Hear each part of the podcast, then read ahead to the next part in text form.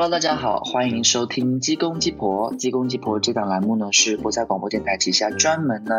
啊为我们的打工人设置的一档职场创业类的节目。在这里呢，我们会分享我们的创业和职场故事。啊，我再来先做一下自我介绍，我是鸡公菠菜，目前呢已经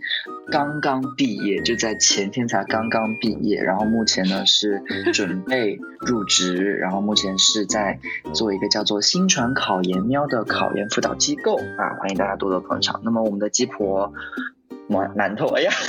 我每次介介绍你的时候，我老想你是鸡公馒头怎么办？救命！好，馒头来做一下自我介绍吧。大家好，我是鸡婆馒头，我是毕业五年之后，然后今年刚刚开始创业的，然后我做的一个品牌呢叫做野鸡鸣，它是一个关于散养鸡、散养鸡蛋的一个品类吧，就是我我专注于农业这一块。对我们就是就是怎么说，就是就是仰望青天的知识和脚踩黑土的，就是这种农，就是农业，就是两手都不对，拉脚踏实地。对对对，顶天立地，脚踏实地，没有错，没有错。我们就是能够拿得起，放得下。然后就刚才聊到，就说我在毕业嘛，其实我就是我在想我们今天要聊什么的时候，我就一直很纠结，因为我说真的，我我很难走出那个毕业季的那种情绪里面。就我刚才嗯刚刚就是收拾好我自己的这个大 house 啊。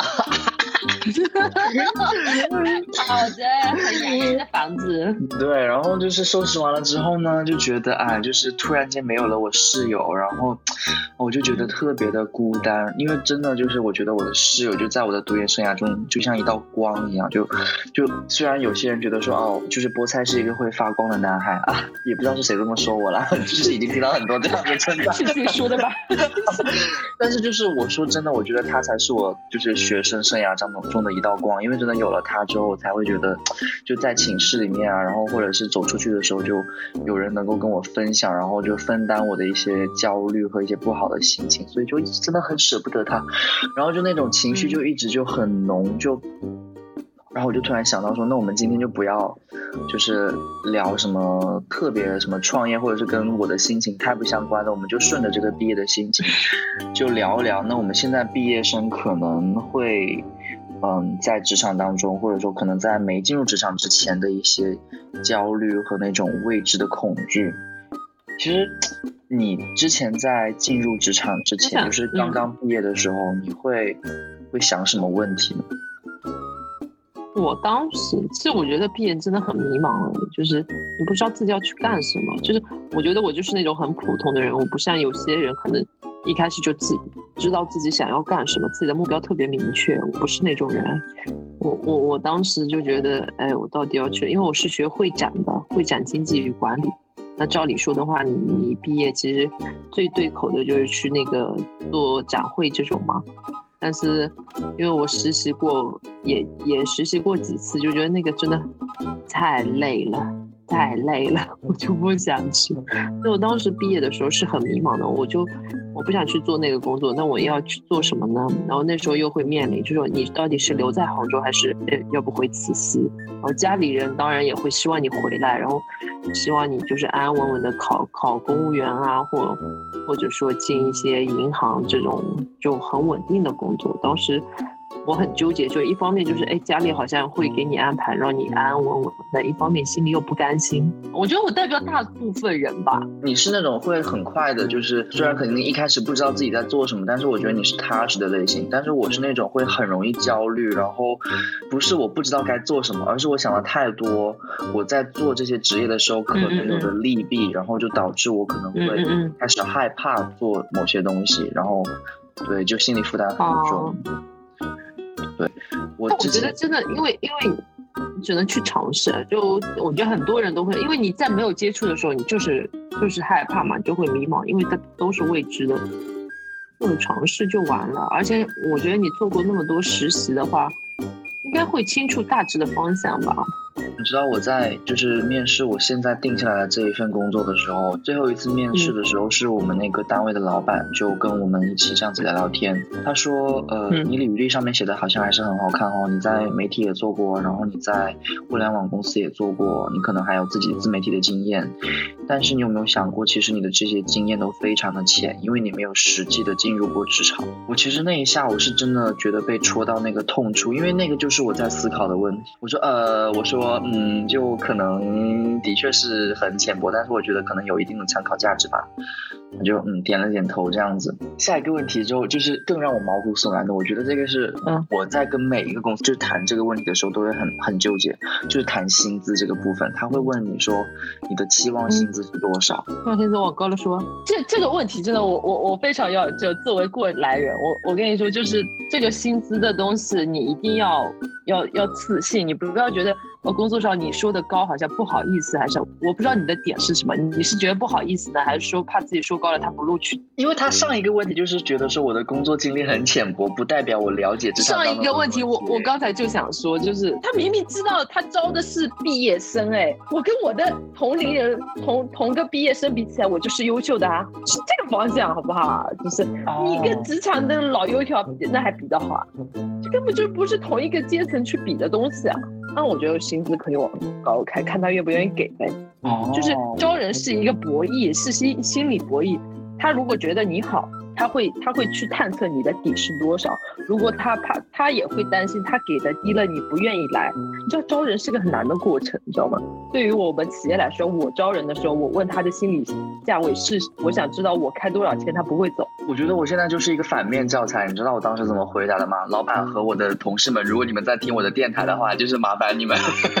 就是假装就是就是瞄掉这一段，然后我还是你们可爱的菠菜，OK？就是就是我当时回答就是说。我说，我说，我我说，我真的没有特别就是找过工作，所以可能我觉得毕业生的话，可能就是我能够支撑我的生活，我已经很开心了。然后我就说，嗯，如果我要是税后能够拿到手能够有大概六七千的话，我就真的很开心了。然后就是面试我的三位同事就是又笑而不语。然后我想说。是低还是高？是低，但是我跟你讲，我就是我今天才刚刚就是跟我之前一起面试那个媒体的一个同学，我们聊天，因为在在之前的节目里面嘛，就是我就有说到，我当时收到那个广电的 offer 的时候。我就是和那个同学在想说，你这个薪资为什么还不讲啊？然后我们当时都已经准备签三方了嘛，然后他还去问那个我们那个频道的 HR，HR 都说这个标准不好说的，就很模糊。结果到现在都已经签完三方了，就准备就是通知入职了，七月中入职了，还没有说薪资哎，就感觉太扯了，然后我就觉得。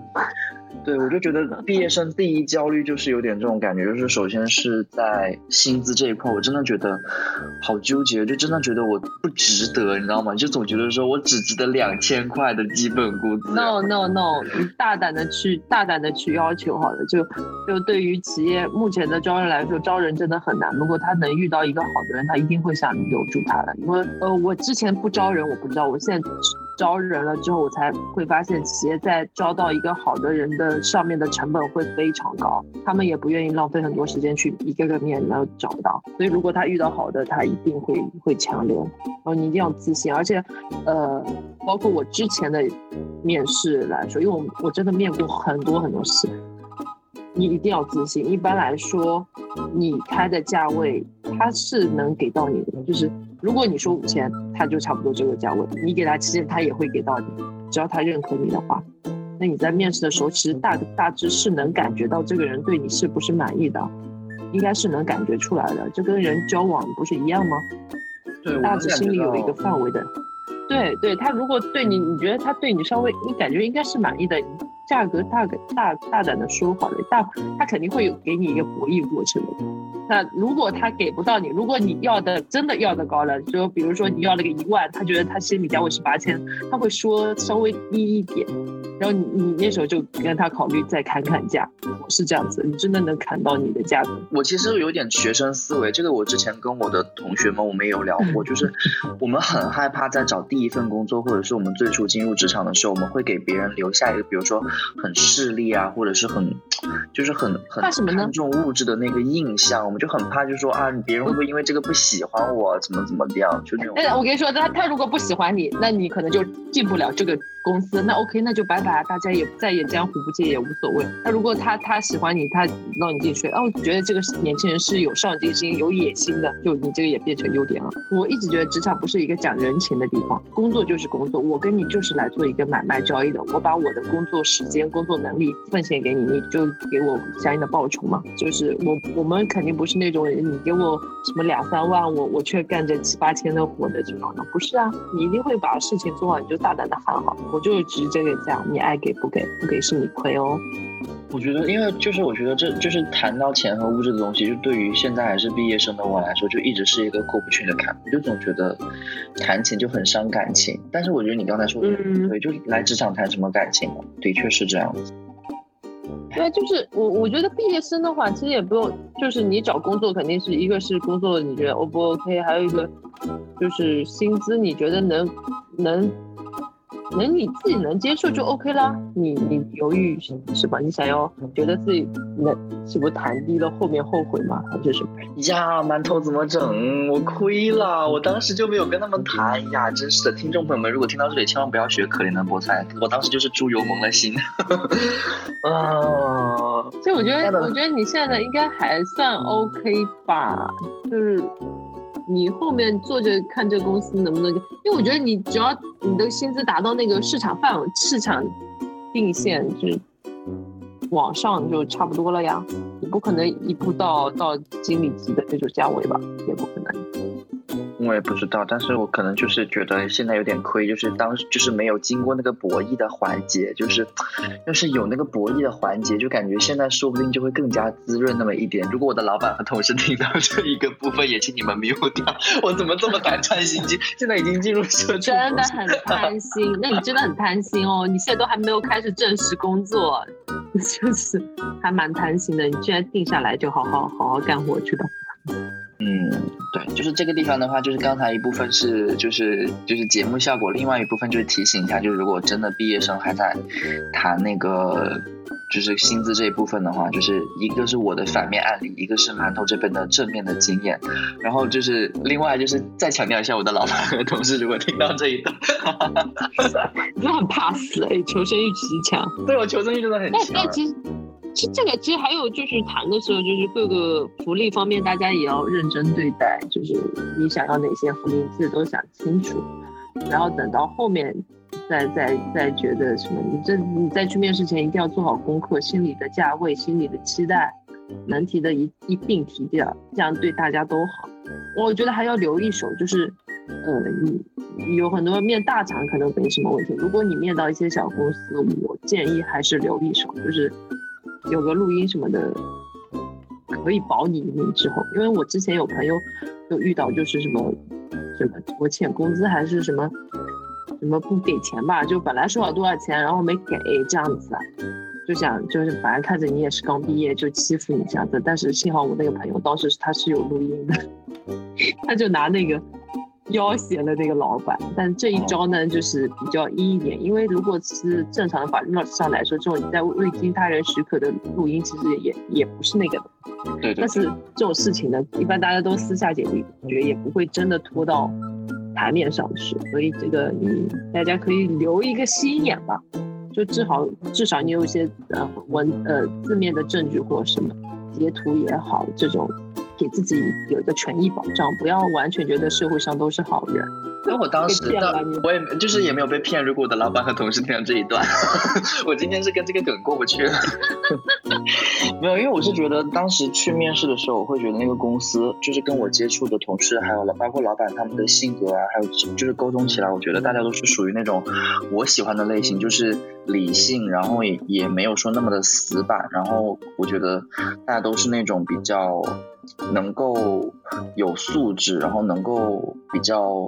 嗯，清晰的把一件事情讲清楚的那种人，就不像是有点三八，或者是就是故意给你摆谱那种。我觉得大家都很透明。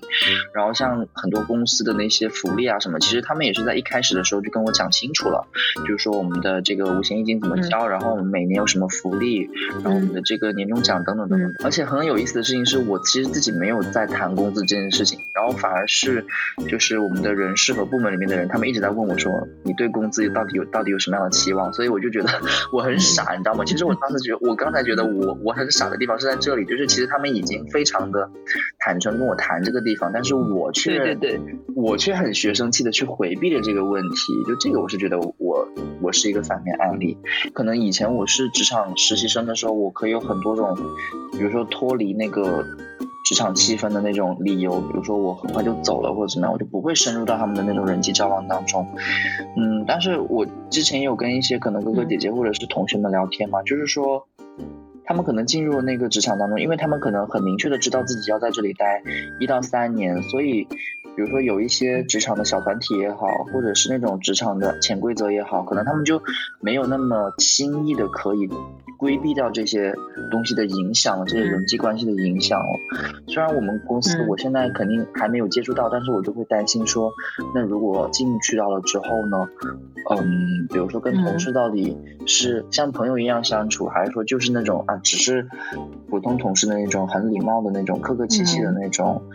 然后包括像跟领导、老板之间的那种沟通，到底是，嗯，需要比如说再礼貌一点，然后甚至说是再，嗯，客气、再尊重一点，还是说就跟着别人的那种，这些尺度我就会有点担心。你当时进入职场的时候，你会有这些想法吗？我没有哎，你是随遇而安？我觉得是这样子的。我，我，对啊，我我我是很坦荡的，就是。我觉得我跟你合得来，那我可能就会跟你走得很近一点。那如果我觉得我跟你，哎，好像不是特别合，那我们就做普通的同事关系，我们把事情对接好就行。因为你要知道，在职场里会遇到各种奇奇怪怪的人，但是也一定会遇到你觉得哎很契合的人。就是我觉得这个这个不是职场或或什么什么，就跟平时交朋友不一样吧？你平时是怎么做人的，你在职场里也是一样的。那那唯一一点就是你要，嗯，真诚吧。我觉得真诚真的很重要。不管你不要觉得，呃，职场里很多老油条是不是要要学会什么虚情假意这种？我我我个人是不吃这一套的。我我不管是我对别人还是别人对我，那如果我作为一个上司，我我觉得我是能看出来谁是真的谁是假的。就有些人在很礼貌的做一些东西，那他到底是不是这样？我觉得人人和人之间的这种感应还是有的，只是不想戳穿而已。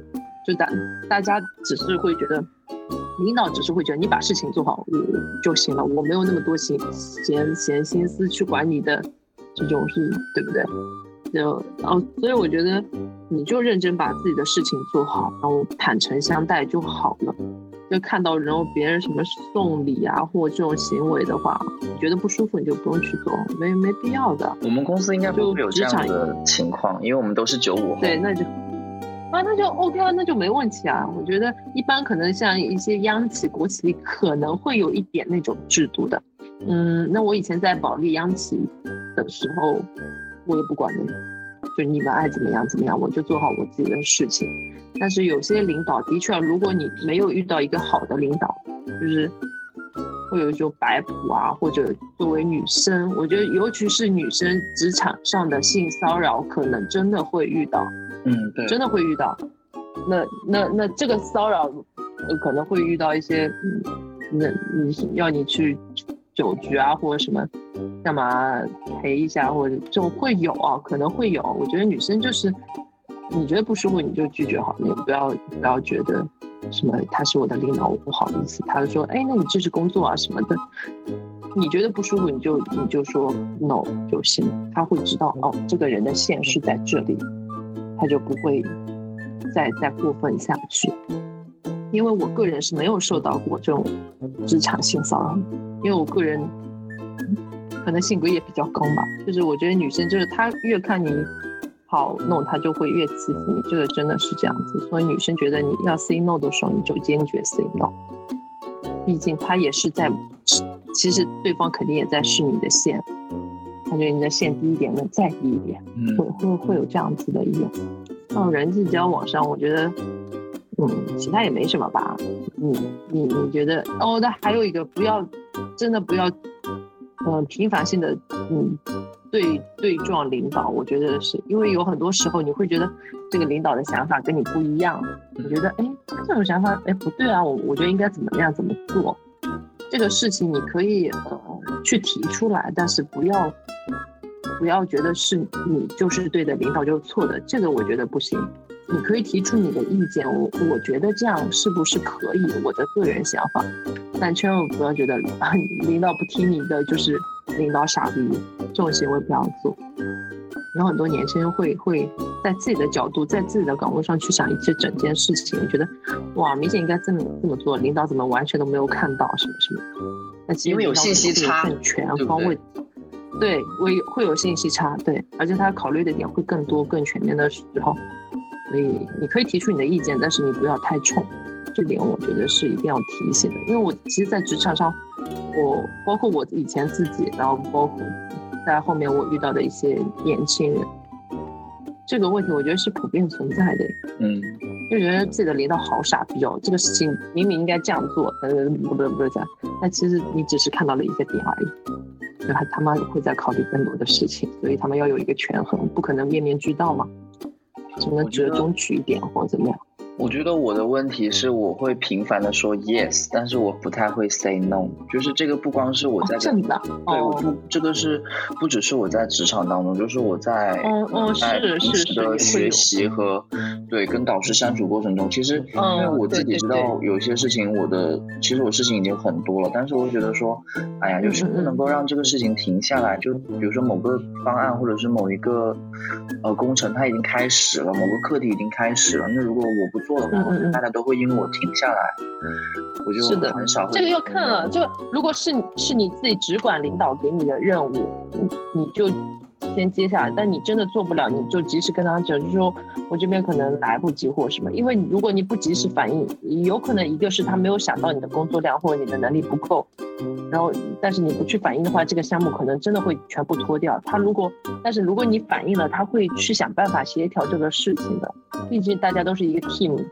目的就是把事情做好，而不是说，哎，你做不好你就差的。就大家，因为你也是刚进入职场，大家肯定有一个磨合期的嘛，嗯，彼此这个工作量的界定，大家也在磨合。那如果是别的部门，就是跨部门的一些同事、同事或者什么，就是这个事情就故意想丢给你做，他自己偷懒这种，呃，我觉得就是你可以先试着 say no。如果你你解决不了，你就跟你的上级说，让他帮你去承担。其实领导是什么？对我来说，我觉得领导是，嗯，有点像避风港的。如果一个好的领导，他一定会帮你的，就是他是想要自己的团队推进的更好。那包呃包括内部的一个协调，还有外部的协调，一定是他在冲锋陷阵的。他在冲锋陷阵你们后面打后阵这样子，那任何你们遇到问题都跟领导及时反映。那如果你的直接上司就是这样一个很烂的领导，就是工作直接丢给你，这样三番五次都是这样子的话，而且你反应都没有效果的话，那我觉得你可以再考虑一下这份工作。就是碰到一个坏的领导，那那是真的可以考虑一下。那你这个要要自己去限定一下，就是到底是不是他故意压你，还是这个你可能是要再看一下。但是反正我觉得先学会，你觉得真的做不了了就直接说，千万不要弄着，不然会把事情变得更糟糕。人家会觉得，哎，你都不说，事情又做那么差了，那就完蛋了。嗯，所有的目的都是都是把事情做好，而不是说你个人要得到表扬。那我最后一个问题就是，这个也是，呃，苗晨他们也会给我的一个思考，就是有些人他们可能做了第一份工作，呃，因为之前的时候会有人跟我说，你第一份工作很重要，然后说你第一份工作呢，你最起码要做可能一到三年或者三到五年，你要有一定的履历之后，你再跳出去，你可能会容易涨薪，然后你能够跳到更好的公司去，然后就一直跟我说，你可能如果要是毕业一年，可能没有干都没有干到一年，你就你就跳槽了，可能别人会觉得说你这个人不行，就是没有什么能力什么之类的。那你觉得说，嗯，就是以你的经历，或者是以你的就是周围的人的故事啊，你觉得如果真的这个人他毕业了，他可能正好去到了一个他真的不喜欢的公司公司，或者是他做了一份他真的不感兴趣的工作，那那就走了。那他辞职的话，真的会对他的就是职业生涯会有影响吗？呃，我是一个很好的例子，我是一年一换工作，五年来啊，几乎就是一年一换，然后毕业一年一换就换了吗？毕业刚刚开始，我或者是回到嗯慈溪嘛，我先应聘了一个对慈溪的自媒体，那时候我才干了。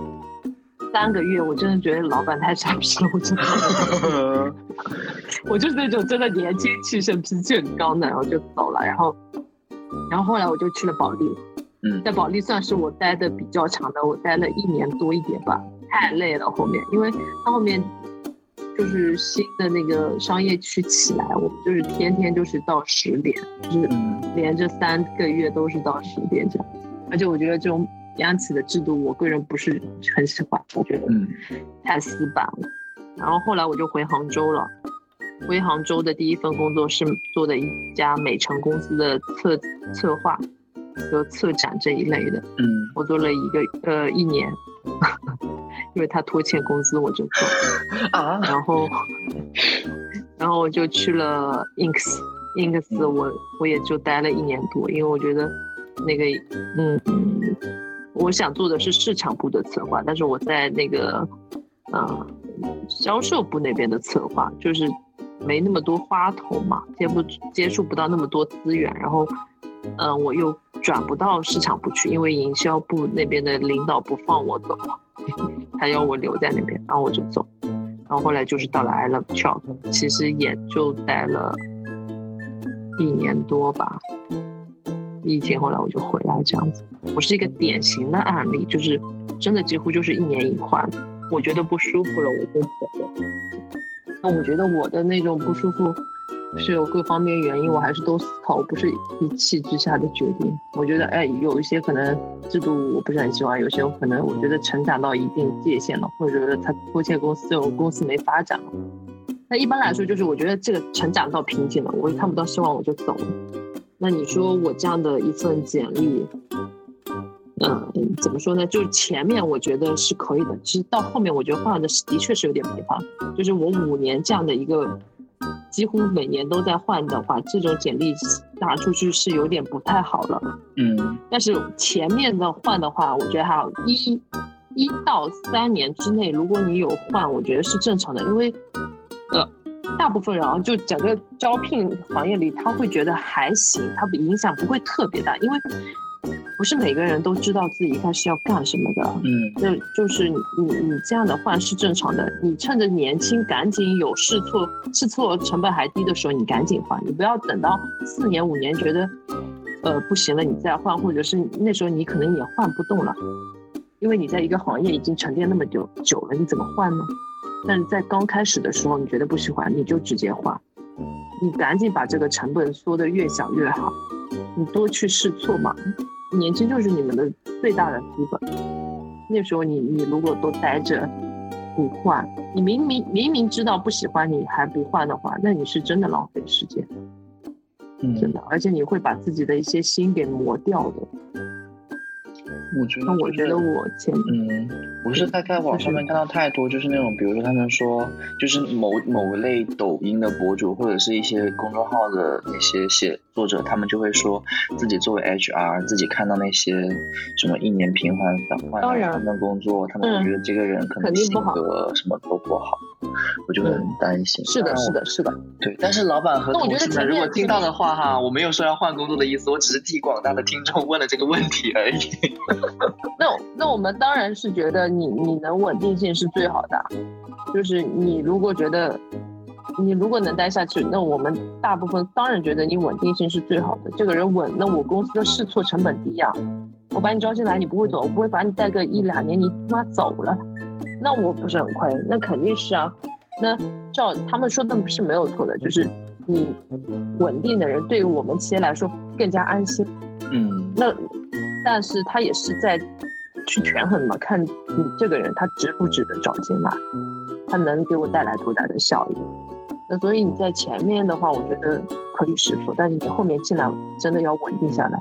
像我这种到后面其实是不太好的，我自己也知道，我自己也知道就不是很好。但是前面一两年，我觉得你真的不喜欢就还吧。年轻人不要把自己框得太死。你如果在年轻的时候都不赶紧把找到自己喜欢做的事情，你之后怎么办？行业我觉得是很重要，你选对行业是很重要的事情。嗯。不过我觉得你也是在，其实你也是在试错了，而且你其实现在找到了自己的一个新的方向，你就是在追梦啊。我觉得你也没有说很不好。其实对于对对对于我来说，因为我在面试的时候，就是也会有 HR 就是问我这个问题啊，就是你你你这样的一年一换，你的稳定性很差，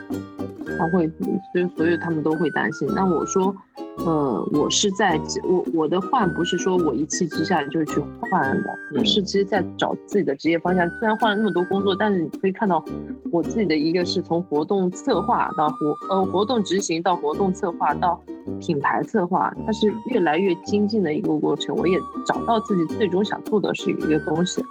我没有说是从从一个岗位跳到另外一个岗位，完全在跳转行的一个过程。我只不过是在慢慢不断上升的过程。那对于我个人来说，其实我我是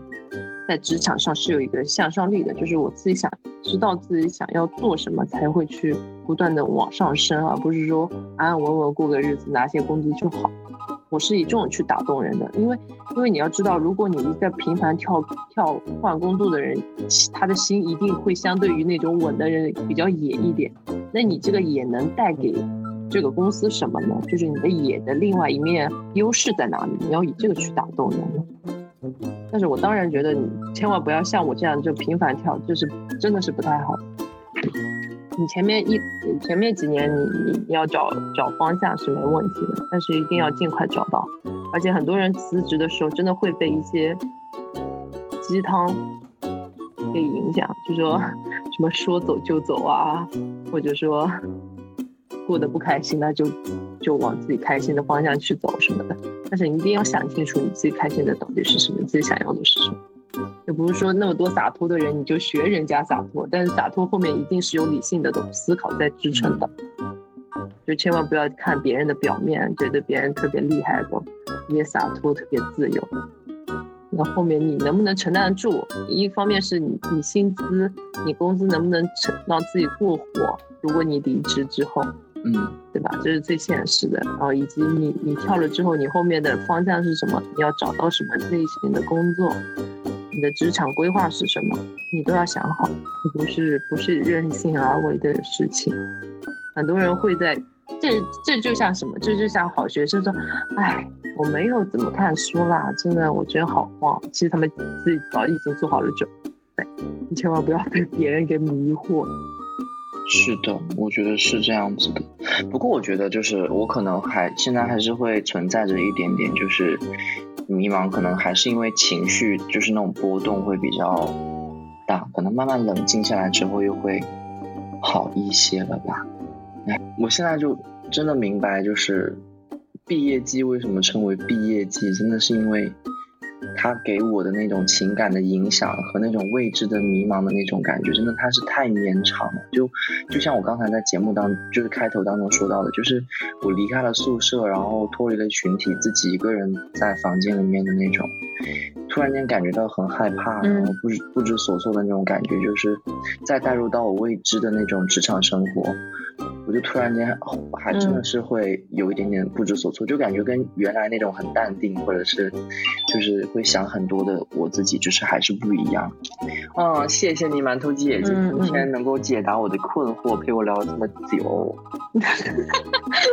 哎呦，我只是随便说点自己的过过来经历吧，但是我我觉得就是醍醐灌，就有点像什么，就是你。真的吗？真的 真的。今天就是可能就是更多是搬到一个新的地方，就是没有这种熟悉的味道、熟悉的陪伴的时候，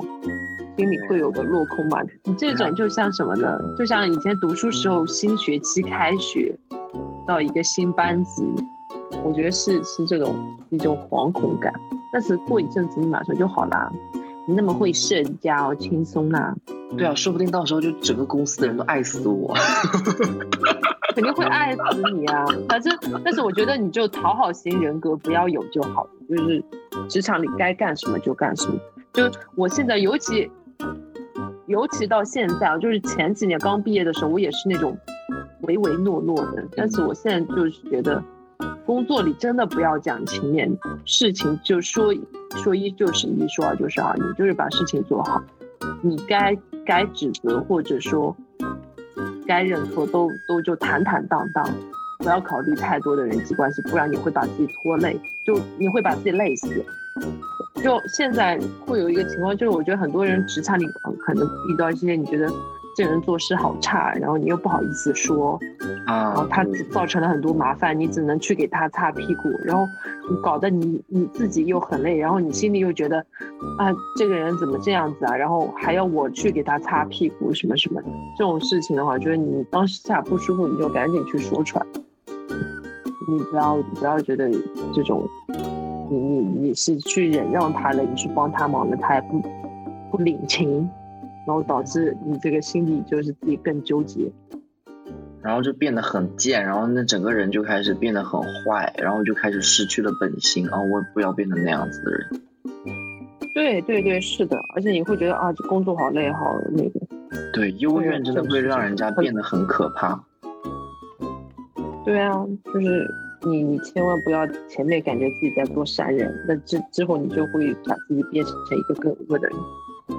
好的，谢谢馒头姐姐今天对我的开导。那么今天的节目就到这里了。轻松，轻松，好的，嗯。好的，那么我们今天是这是第几期来着？我们这是济公济婆的第二期，第三期啊，第三期吗？哪有？我们是我们是零一二吧？我们这是 正式节目的第二期，对。OK。今天对，今天聊一聊就是菠菜作为毕业生对于即将入职的一些焦虑和小问题。嗯，就是群里面也会有一些小伙伴就是说啊，就是觉得这个节目挺有意思的，所以就是呃，也希望大家能够在我们的听众群也好，或者是在评论区也好，就是说一说你们希望我们。聊什么，或者说希望听我们，嗯，刚跟你们分享什么样的故事？这样的话，我们才知道怎么样，就是去做这档节目。因为我们也在摸索，毕竟就是你也知道，大家都很忙，没有时间揣摩你们想听什么，自己好好说啊。对，就跟我们刚刚说直接一点好吗？直接一点，对，人家当老板多忙，人家工作多忙，真是管你们，哎，救命！对不起，如果我刚才那个只是开玩笑，请大家一定要 继续。收听我们的节目，很快认怂哎！对，我最近就是就是已经开始逐渐就是具备那种就是就是就是柔软的腰肢，就已经开始锻炼起来了。要小心哦，感觉经常会把你累死的这样子。对小心，记住我今天对你的忠告。好的，好的，好的，好的，我永远记住，就是做自己，然后就是坦坦荡荡，然后围着事情转，就不要唯唯诺诺，对吧？就是这样子。对，就做真诚的人，老实真诚，不欺骗。对，没错。就别人肯定会看到你是个对，好好做自己就好了，不要想一些花花肠子的东西。好，那我们今天就到这里了哦，嗯，然后我们下期再见，拜拜。好的，好，拜拜，拜拜。嗯。